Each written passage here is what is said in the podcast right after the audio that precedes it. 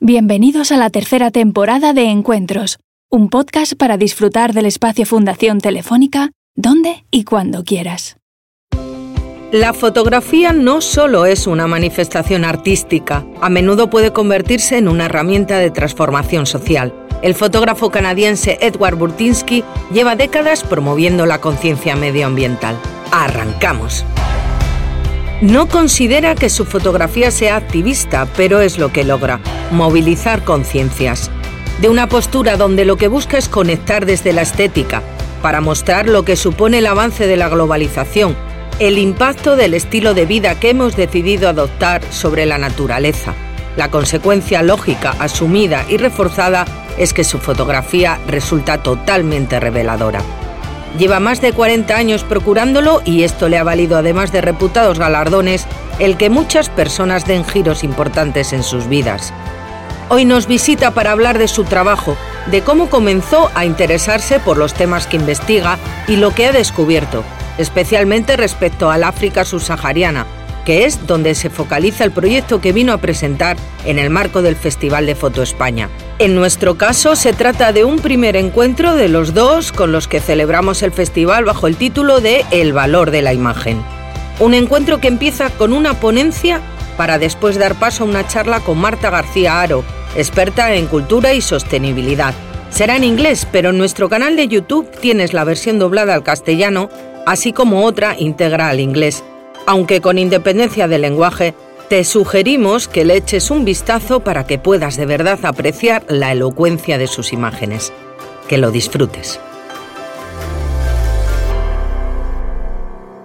It, uh, it's a real pleasure to have an exhibition here again in Madrid. And I had an exhibition in 2006. So I just did the math, and it was 17 years ago that I had an exhibition. So it's been a while but I always enjoy coming to Spain, and um, much of my work has has taken me to Spain over the decades, and so I've uh, I'm not a stranger to to the landscape here and and to doing um, aerial work here as well. Um, just a little brief uh, uh, on my background. So I come from Canada. Um, my parents uh, both uh, were displaced by the by Germany during the Second World War and they came to Canada um, and without speaking a word of English and began their lives in, in 1950. Here, I was born five years later. My father was um, uh, from the Carpathian Mountains. Uh, he lived in a mountain village, uh, artisanal town where they did lots of crafts and and and um, uh, my my father himself was involved in in painting for ceramics uh, for backsplashes in kitchens. And and so there was a, a, creative world that my father had come from. And so he was very creative when I was growing up. He was also very interested in in nature, so I got to see nature and be in the forest as a three year old looking for mushrooms and very kind of, he was very Eastern European in, in, in his approach. And I think that uh, appreciation for nature and being in Canada, where uh, we are a small population with a vast landscape, uh, with a very large country, and many places where I can go and see what nature intended, uh, a, a, place that exists before we changed it, before we cut the trees, before we put in highways, and before we put in um, buildings and roads. And so I think I, I didn't understand it at the time, but having that sense of what it is that nature intended for the land was an important deep understanding of uh, uh, of deep time of cosmology of that we are a planet um, and uh, and that nature is this thing that has dominated the planet for a long time. And now I am born in a time so when I was born there was 2.5 billion people in, in 1955 and today there was over 8 billion people. So in my own life I've seen a tripling of humanity so something's going on now. We're in a population explosion. And I did understand that quite early in my career when I was in, in, in going to university in the late 70s. And I saw this hockey stick growth of, uh, of the human population. And I was interested in photographing landscape, with a large format camera. So all if you go see my images at the exhibition, you will see that the detail that I work with is very intense. So I, w- I worked with 4x5 in, in, the early days camera with a hood over my head, and then I moved to an 8x10 negative. And this was a very slow process. It was a process that made me slow down and think about what it was and to compose very, very carefully uh, and thoughtfully because at that time, you know, one sheet of film was it would be like in today's do- like it would be like 20 euros in today's dollar just for one sheet of film and I would do two for every picture so it was a big commitment and so you you wait sometimes I would spend 2 3 days and not take one photograph because the light wasn't right or things weren't just perfect so, so again, it taught me that patience. And now I've moved to digital completely, but I'm still using the kind of learnings that I had from my early uh, experiences with photography. And if I started to think about what it is that eventually I started to understand that I was photographing, is uh, the human and, and march towards globalism, towards you know, um, industry moving to other places, like especially from the West to China, because in China there was, and, and again in, in, North America, it would be a lot of jobs going from Canada, United States to Mexico. So, you know, if I looked at my kind of distilled idea of what is globalism, it is multinationals in search of a labor force that's inexpensive low taxes, so the special economic zones that, that would be created by China or other countries, and lax environmental laws. And when all three things are present, you'll find the multinationals going there, and then they can start making running shoes or coffee makers or whatever much more cheaply than somebody who is making them with you know their labor laws and unions and higher standard of, of living um, then whoever's making those shoes or coffee makers in the West can't compete unless they go there. So I was very interested in not only how we extract resources, but how we deploy those resources and where we deploy them to make the things that we consume every day.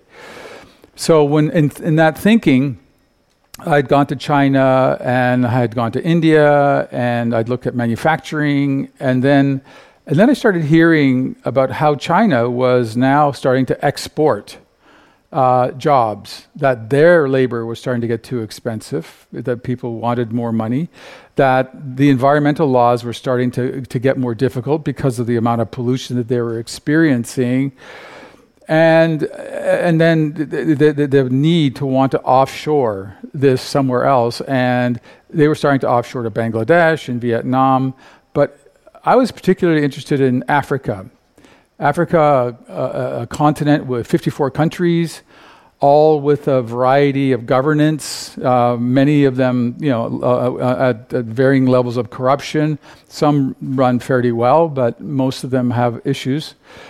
But in that, watching China starting to export, and then China uh, actually announced over five years ago that they were going to export 75 million manufacturing jobs around the world to try and find these kinds of conditions. Again, low environmental uh, regulations, uh, cheap labor, you know, and these special t- low, no tax zones. And, and so Ethiopia, in particularly, and Senegal started to open up their doors to Chinese manufacturing.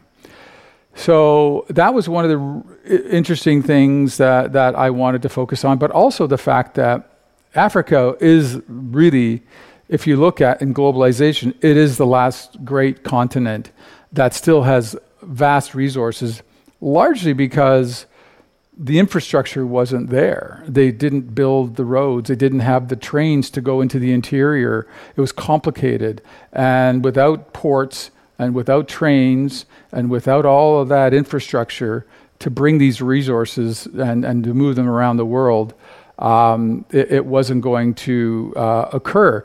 But China went in there with what's called a Belt and Road Initiative, started putting in ports, started putting in roads, bridges, trains, all of that. So I went to photograph that. I went to see what China was doing to try to get uh, these resources. If we can bring the lights down just a little bit on, on this so that we can see the images. So I'm just going to take you through a few of the things uh, that a, a, very short kind of grouping of images. Uh, there's a bigger installation of the images you know, at, the, at the Museum at Centro. But this image here, in Namibia, it's one of the most beautiful areas in in, in uh, all of Africa, the de- the Red Desert. Uh, and I also went and looked at you know these you know fantastic landscapes that were still there. It is it, it, it's it's if you look at uh, at Africa on the globe, it, it's it's actually not it's not correct. The way the globe works and the way it diminishes the scale of Africa. Africa is the largest, one of the largest continents, and I was always surprised at how long it took to get from one side to the other or from one end to the other. It would be these vast, you know, flights of eight, nine hours just to make it from north to south. And I just started realizing how vast a continent and how much is still there that hasn't been exploited. So I wanted to show some of the beauty of it. Um, in, the, in the Rift Valley, uh, uh again, sometimes the ideas I come up with, I, I saw a documentary on, on, National Geographic on the Rift Valley, and they had some aerial photographs of it uh, probably over 30 years ago. And, and uh, I said, I, w- one day I want to go there. So when I got the opportunity um, and I had a digital camera and, and, a, and, a, helicopter, I did the Rift Valley through northern Kenya, which was remarkable. Uh, and then uh, this is an image from uh, northern Ethiopia uh, currently, or it just it, it, just actually a year, a couple of years after I took this image, it, it, it, ended up in conflict. There was a war going on up there, but at that time it was still safe to travel there. This is a caravan of camels that is t- taking salt out of the Danakil Basin, which is considered the hottest place in the in the world. Um, it's 400 feet below sea level. All the light concentrates like a bowl um, and when we were working there, it wasn't unusual to have 50, 51, 53 Celsius during the day and 40 to 45 Celsius at night. So it was uh, one of the hot, hottest shoots. Even the equipment wasn't working properly. Our drones to do the aerial work weren't working properly because we were 400 feet under the sea uh, in terms of sea level so it didn't understand in the GPS how it could be uh, uh, positioning itself at 400 feet under under sea. Uh, so we had to actually turn off all of our GPS coordinates and, and navigation systems.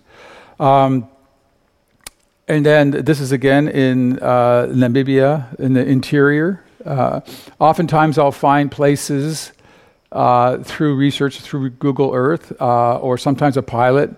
In this case, a pilot said there is a, uh, if you're interested in, in extraordinary landscapes, there's this area where it's about 65 million year old formation in the middle of the Namibia desert. Uh, and uh, it takes about two hours to fly there and two hours to fly back in a Cessna. And these Cessnas have about a five hour um, duration that you can fly in. So we had one hour with the subject and four hours of flying to get there and back. And then, of course, when you're flying over two hours of desert, you're hoping that the plane stays in the air because the chances of surviving if you land there and you're two hours by flight into a desert trying trying to be found is probably not a very uh, not a very pleasant experience. I'm here, so we, we made it. Uh, Ethiopia, the Grand Ethiopian Renaissance Dam, GERD, it's the largest dam, again, with a lot of Chinese investment being built in northern Ethiopia on the Nile River. Uh, very controversial. Um, Egypt was very upset about it because it's uh, at, a very important tributary to the Nile, and they thought if improperly managed, they can stop, start losing uh, water and quantities of water uh, further down the Nile, uh, where Egypt is dependent on that water. Um, in fact, three months after, I, it took two years to get access to that dam, and um, fi- it was a Polish engineer who finally let us in and, and, and was able to get the paperwork for the government to let us photograph it. And surprisingly, like in Addis Ababa, three months later, he was assassinated in the streets, and they assume it must have been a, an Egyptian uh, hit because he knew more about the building of that dam than any other uh, individual on the project. And, and again, it was such a controversial um, building of that dam that uh, they were trying to slow it down. It's now currently operational.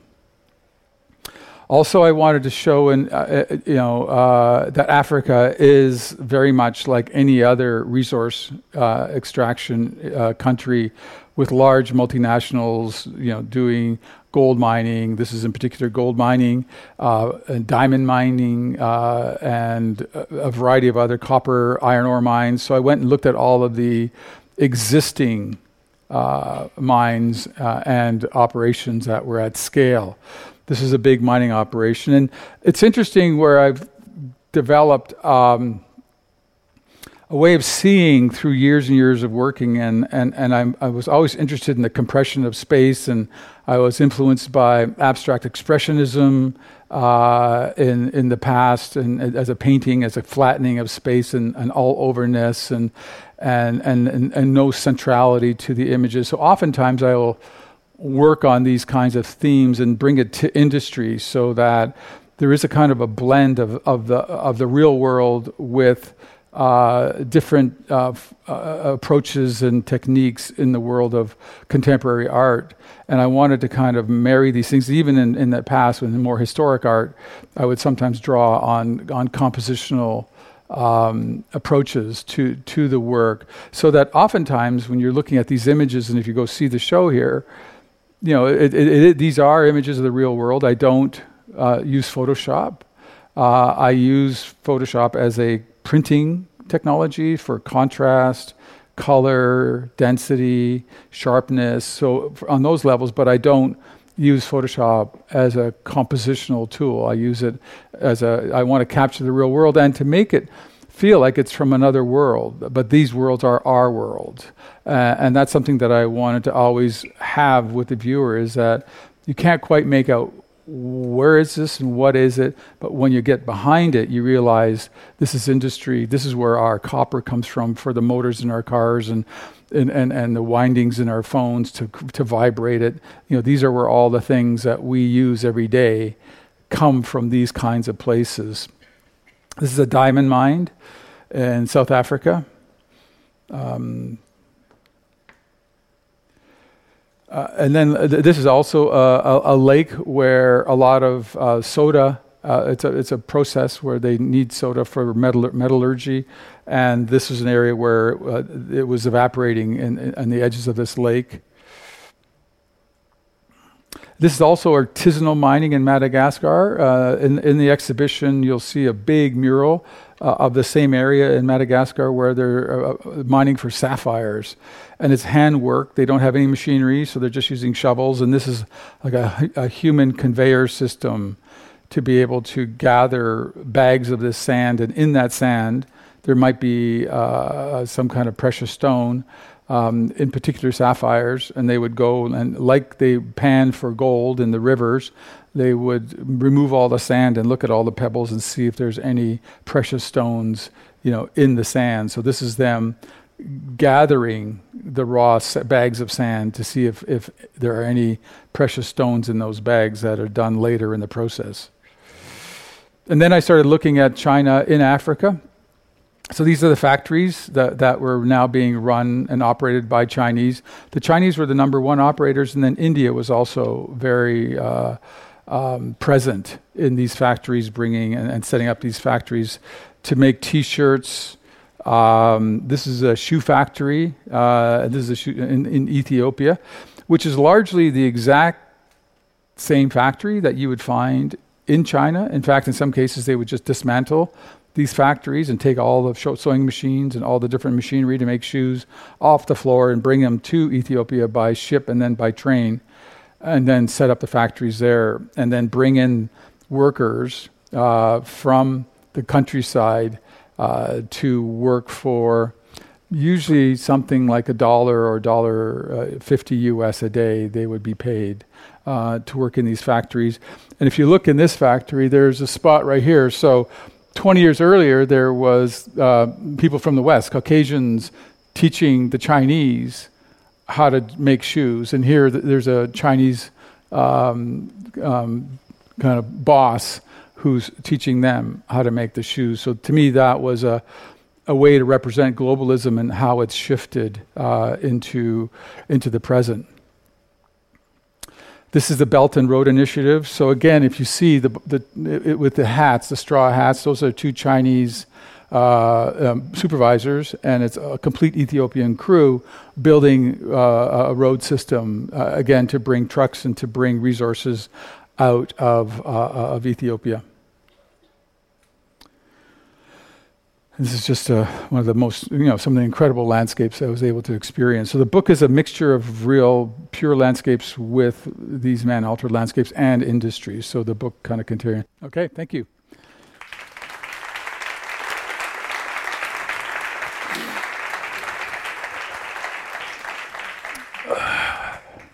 Voy a cambiar al inglés para que la conversación con, con Edward sea más fluida. Eh, Thank you very much for sharing this work with us, Edward. Um, uh, I had some questions about the African uh, studies, but uh, well, I've got so many questions, but uh, I'll start with one with the, the work you just shown us.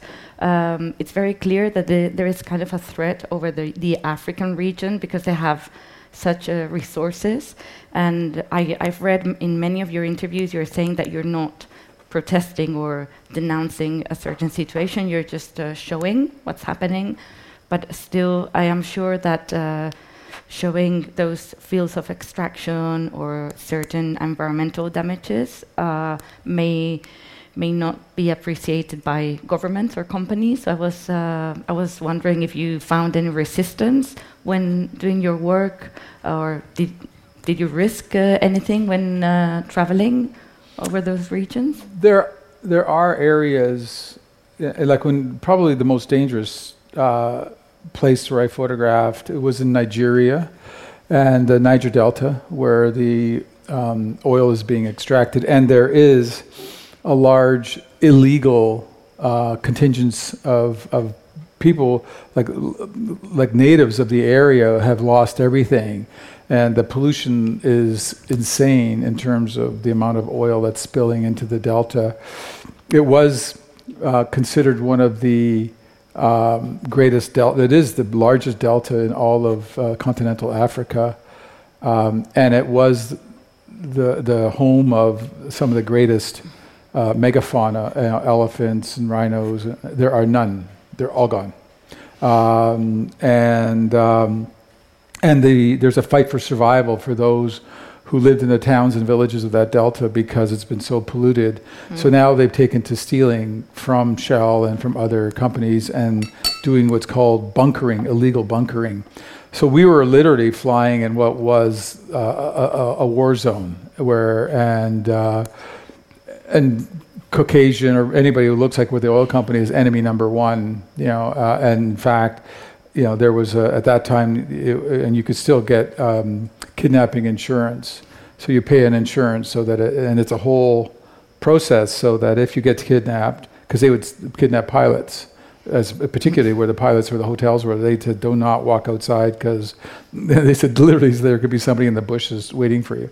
But um, but that was a very dangerous place, and and then you know what they, would take a pilot and then ask for $250,000 US and then you get the pilot back. And the company usually lets you get away with that once and then the second time, then you don't get hired there again. But you have to be very, very careful. So that was probably one of the most dangerous, uh, you know, Lagos and, and, and Niger Delta.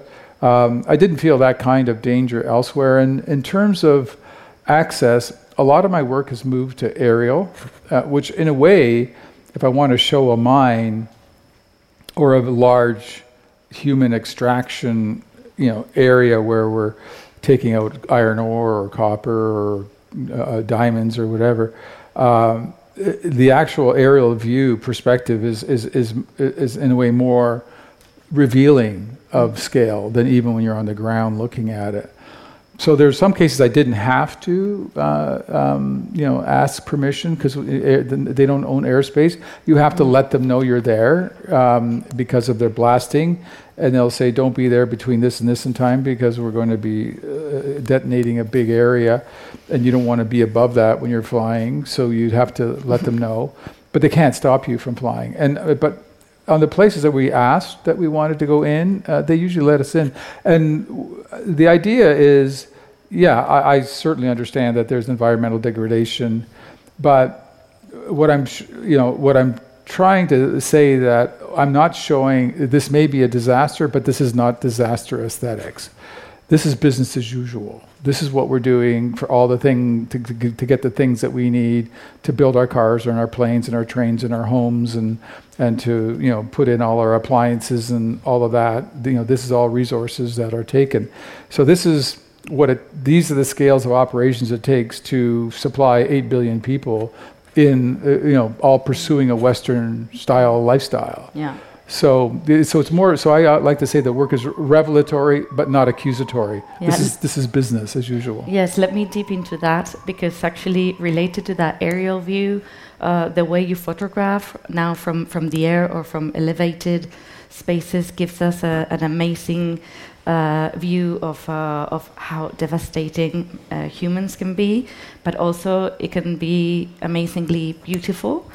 Um, and thanks to your photographs, we also see places that are no, not accessible or invisible, and that actually provide our standards of living, as you're saying. You know, we need all this to live the way we, we live. Uh, so, all, of all these places, which ones have astonished you the most or impressed you the most? well i mean uh, if i look at you know over my career of 40 years i mean the places that have shocked me like the shipbreaking in bangladesh was something that I didn't even think was possible in this day and age. It was like stepping back in time and the beginning of the Industrial Revolution and looking at the satanic mills that Dickens spoke about, you know, where life was cheap. The average age of the young men who worked there were 17 years before they die. Um, the pollution was unbe- unbelievable. Well, I, you know, you, when I walked those yards in Bangladesh, it was very much breaking the biggest oil tankers on the planet, the biggest things that we've ever built. And, and again, in, it, I would say the thing that surprised me in, in Africa was what happened. What happened to the Niger Delta? The, this beautiful delta that's been completely uh, despoiled, and um, you know, and, and you could just everywhere you looked, there was just oil seeping out of the landscape into the water. The, it couldn't contain fish, it couldn't contain animals, and humans could barely live there at that time. And when you see the scale of it, it's it was it was a little it was very sad and very frightening. Another thing that we did in the film, and we brought a lot of attention to it in the in the film Anthropocene: The Human Epoch that I did with Jennifer Baichwal and Nick de Pencier, my co-directors. But um, we showed the burning of the elephant tusks, so the, as a way to show kind of unnecessary extinction, because it, it was you know humans who poachers would go and look for the biggest bull elephant with the biggest tusks and shoot that elephant, which was, you know, there's usually one male and many females in an elephant herd, and they would shoot the male uh, for the tusks. And then, but this, they were called super tuskers. I think there's less than 20 of them left in all of Africa.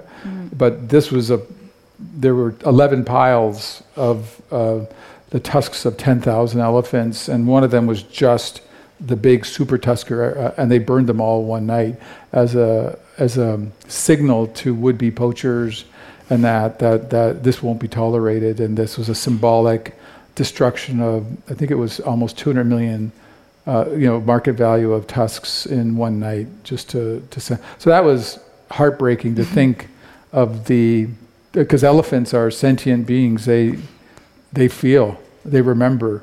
Um, and so it's you think of the trauma to those herds that you see in those piles is hard to hard to kind of comprehend. Yeah, and now sustainability is in the is the center of everything. Um, so there are many artists talking about the climate emergency and and other issues. But uh, I would like to go back to your beginnings um, and learn, share with with the audience how how come you started to be interested about this topic, but. I'm more interested in knowing what keeps you motivated now as well. Well, I mean, when I started doing, I think it was in the early '90s. You know, I had this kind of moment. Uh, to, it was like a eureka moment where I realized that you know everything you know that you know it was a, a, moment I was doing work on tailings in, in, in, in, northern Ontario, showing where all the effluent, all of the uh, byproduct of mining would go into these ponds, and and they would be multicolored. They were fascinating places because there was still a lot of mineral that would be oxidizing in these places. But as I was pulling out, it was a fresh blacktop road, and it, I was. Uh, I was in a Volvo and I just put oil in the car and gas in the car and I had a rain jacket it was raining and it was plastic and I realized that everything the black top, the plastic raincoat, the plastic steering wheel, um, you know, even like looking at my windshield saying that was probably fossil fuels to, to melt the, the, the glass and I just realized that everything in my surrounding environment when I left that gas station was somehow connected to oil. Uh, and and yet I didn't know where oil came from. I didn't see the places, so that's when I decided to do an oil project. And it was again, in, in, in the mid '90s, it was they were just starting to talk about the fact that loading CO2 in the atmosphere was going to change the climate. It'd been around for a time before that, but nobody was listening. But it was starting to happen. Um, and then when I started looking at the scale and thinking about the scale, uh, you know, at that time we were burning 90 million barrels of oil a day. But if you added the, the, natural gas that we were also burning and the coal that we were burning per day, and you've conver- if you converted all of that, and this is in the mid 90s, it was 220 million barrels of oil per day. Um, and so you start to comprehend, like, you know, this um, a professor at Duke's University once made a calculation, and he said if if we burnt everything that photosynthesis, every forest, every prairie, uh, everything that's burnable on the planet, uh, the amount of oil we're burning per year, and amount of uh, exhaust going, uh, CO2, would be like burning the whole planet to the ground 26 times a year.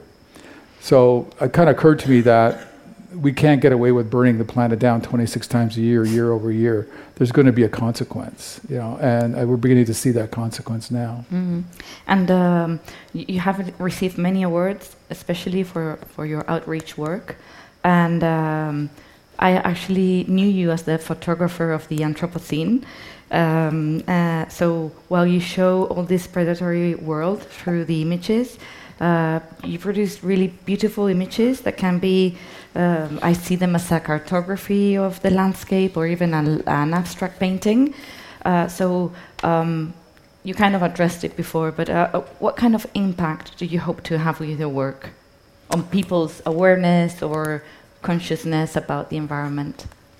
Well, I think that, you know, I, I, as someone who's made it a kind of a life trajectory to bring these worlds into our urban world so that there's really no real reasons for anybody to go to these places. Like if you went back 250 years in time uh, into a, a, town or a city, um, the materials that built that city were probably within a cart ride because there was no motors, no oil or gas or anything like that. It was human power and horsepower. So wherever, whatever human and horsepower can bring into that town, that's what that town was built out of, and most of the things that that town was consuming was within the region of that town as well.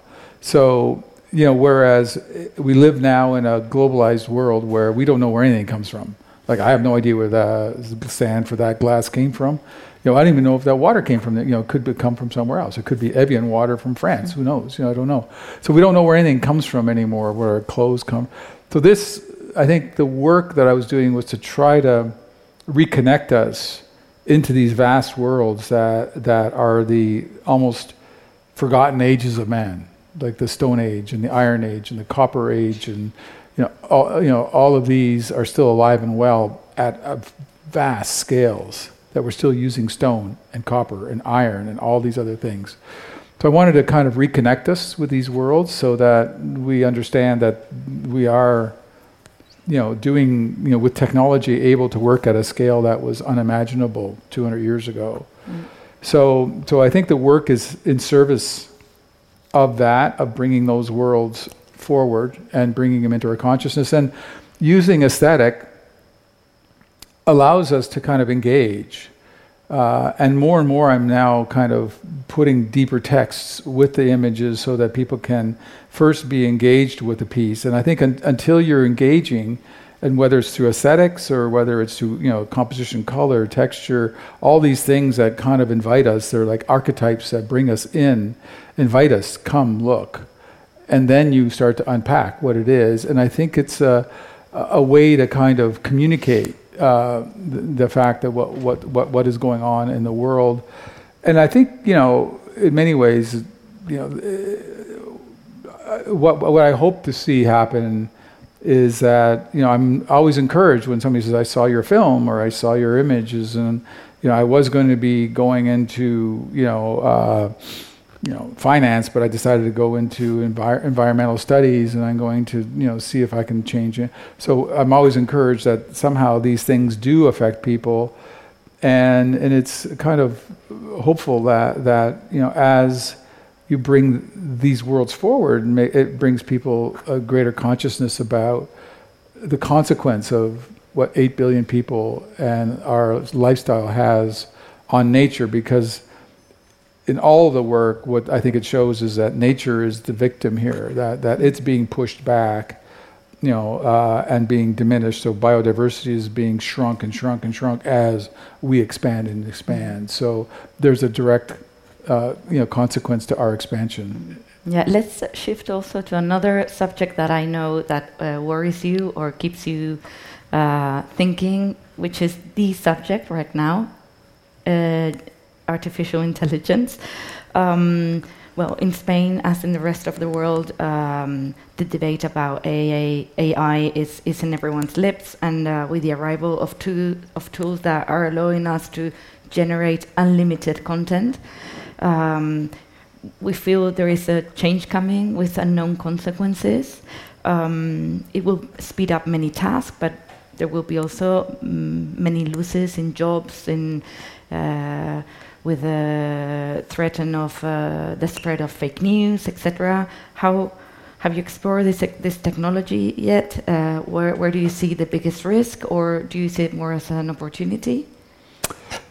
Well, I think it is definitely is going to be an opportunity for some, and I think it's also going to force you know whatever your field in if you're in the field of computer programming you either start to use those tools or become obsolete because there's go, there's going to be adopters of those tools. It's the same thing as globalism, you know. In, a way, if somebody's making uh, those running shoes over on a special economic zone in China with cheap labor, you know, you either go there and compete. So if you're Nike, who who did go there first, and then if you're Adidas, you better go there, or you're out of business.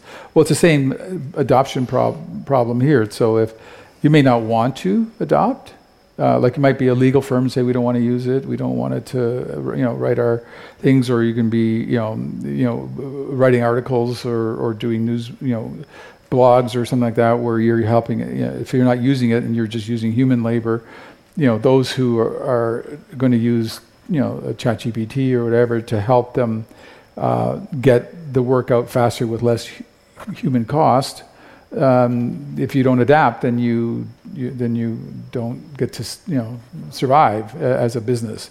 So I think you know these things force everybody to go down. Even like um, I don't think Google Google was caught unaware. I don't think Google was expecting to to let out Bard, uh, but it was the, the fact that OpenAI you know, let out ChatGPT, all of a sudden it was an existential threat to, to, to, from Microsoft to Google, and they're going, we can't let this happen. And then now it's a full-on battle of, of supremacy of who has the better AI. Mm.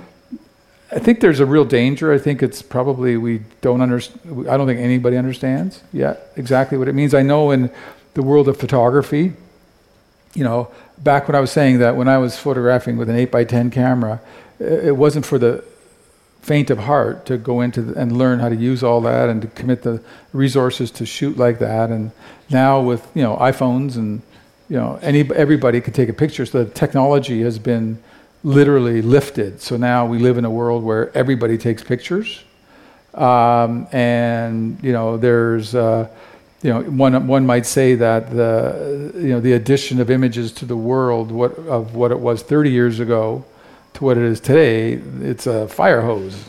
Well, now you don't ever have to actually um, take a picture. You don't have to take a course. Uh, you don't have to know how the camera works. You, you, you just go to Chat GPT or, or, or Midjourney and you key in some prompts, and all of a sudden, these images that are harvesting from all the work that photographers have done over the centuries and decades, mm. and it just harvests all that and, and, and, and, then, and then recompiles it without attribution. Um, and uh, and voila, you know, you, you know. And my question becomes: anybody who can type in some prompts but has never taken a photograph, like as a serious artist ever in their life, never taken an art course, or never was even interested in being an artist, you know, all of a sudden, are they an artist because it looks like an artist did it? Because it because it looks like it. Mm. Is it it? You know, because it'll you know somebody not knowing where it came from, and it's looking pretty good now. Uh, wait for a year. Wait for two years. Wait for five years. You know, it's only getting better. And the danger from the experts out there, the danger is that it's very quickly going to get a lot smarter than us. Mm. And in nature, one, like Geoffrey Hinton, who is like considered the godfather of AI, from Toronto, by the way, mm. uh, and was hired by Google, but he said in nature, generally speaking, anything that has intellectual supremacy always prevails. So we built something there that's going to be, you know, m- more intelligent than us. It will prevail. Mm. What does that mean? Will it be nice to us, or will it not be nice to us? You know? mm. Yeah, we could. Uh, this debate could go on and on. I've I've been talking with many friends about this, especially with artists who feel oh, logically very threatened by, by writers, filmmakers, musicians you know, uh, but even our poets, work, we were talking about law lawyers. Uh, yeah, you know, there's so all the white collar jobs now. It's going right after white collar jobs. Yeah. You know, and yeah. Mm. Well, I, I, think I should stop here and uh, open the floor to questions from the from the audience because probably many people also want to to make a question. Um, podéis levantar la mano y antes de hablar que os pasen el, el micrófono. A ver, por allí hay una por favor. Thank you very much for the talk, Edward. It was really interesting, and I'm definitely going to see the exhibition at the weekend. Um, we've been speaking about um, the what you hope your work has in terms of influence and effect on people, but in terms of yourself. Um, what has been the biggest change you felt in your own consumption or your own ideals from your, your own impact on yourself. How, how have you changed your habits um, based on what you've seen?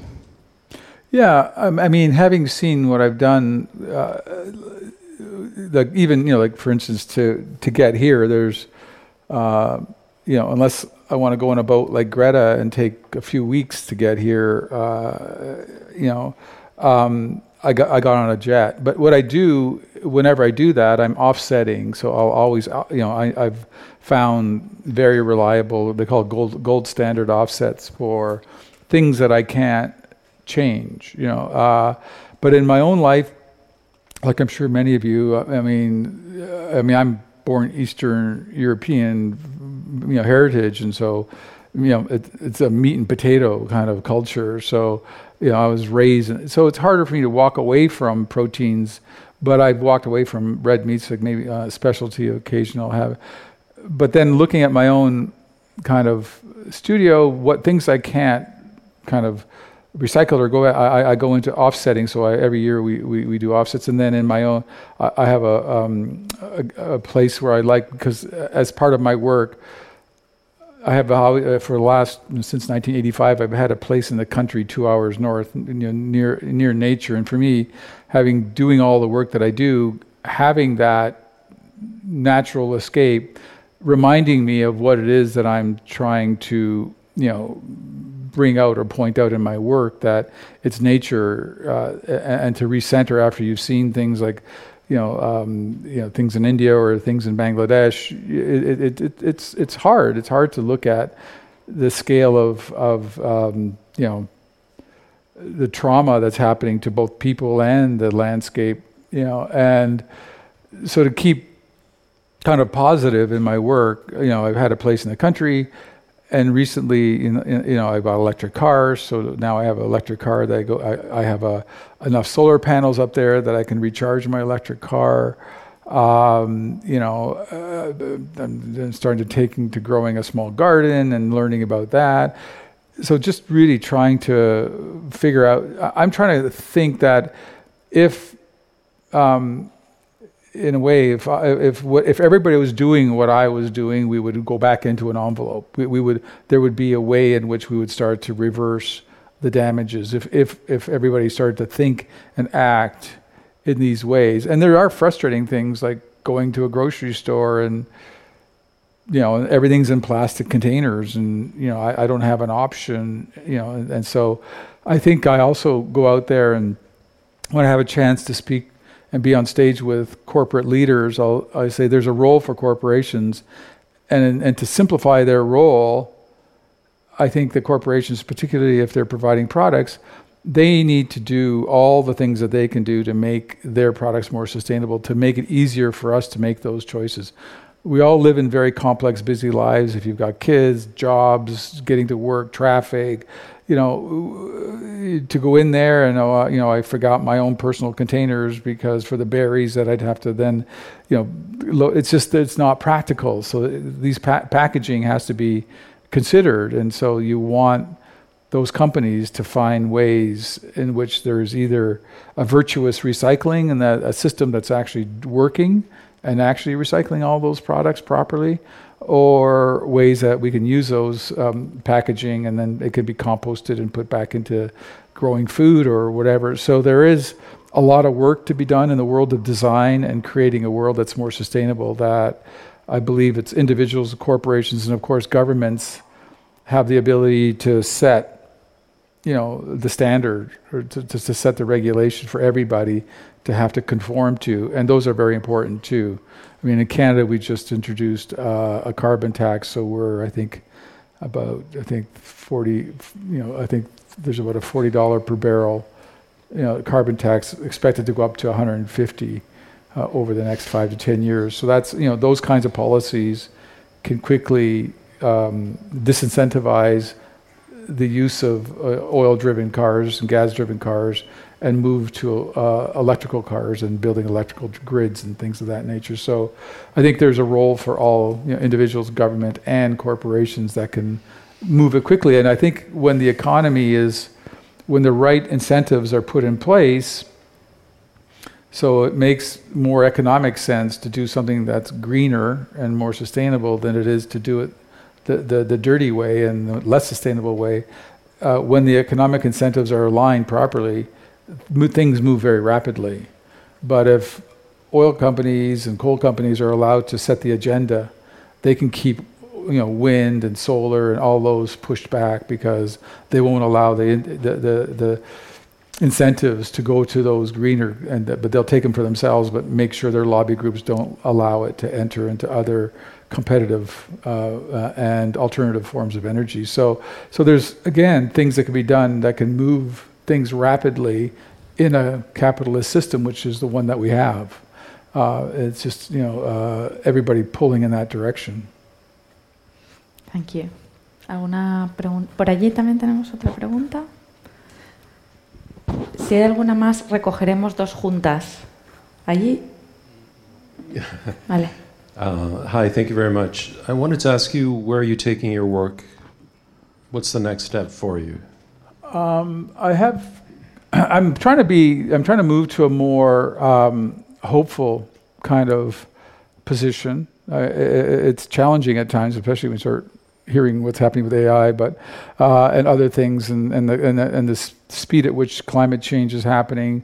Like right now, you know, uh, there are more, I think, for forest fires uh, you know, in Canada right now than has been recorded in a long time, and it's going to get worse. It's dry.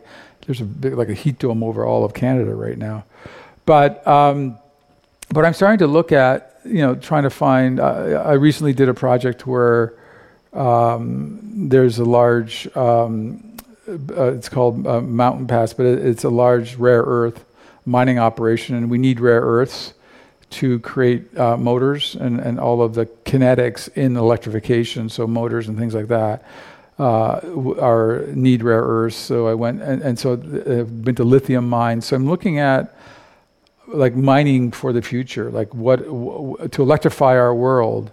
What needs to happen? You know, you know, batteries. You know, motors. You know, we still have cars, and uh, you know, but but in that electrification, where do we have to go? We have we have to find lithium, cobalt, cop, more copper. So I am kind of thinking about, you know, what is you know, because technology. I, I can't see a way out. You know, we all can't go back to the land. We all can't start to hunt and fish and grow our vegetables on land. You know, with eight billion people, that's not, we're urban. So in this, so technology is uh, definitely a key component that got us into this, and it's going to be the key component that can help us out of this. So, so it's it's. I'm kind of now interested in the technology and the resources that that are going to help us get out of this. Bueno, muchísimas gracias. Eh, me indican que ya no tenemos tiempo para más preguntas. Eh, thank you, Edward. Uh, we have to finish here Okay. because we're a bit over time. Okay. Thank you for your time uh, tonight. Um, it was a pleasure uh, talking to you, and uh, I wish you a very successful exhibition in Madrid. Yes, I'm very excited to see it. I haven't seen it yet. I just landed this afternoon, so Okay. okay. Thank you. Thank you.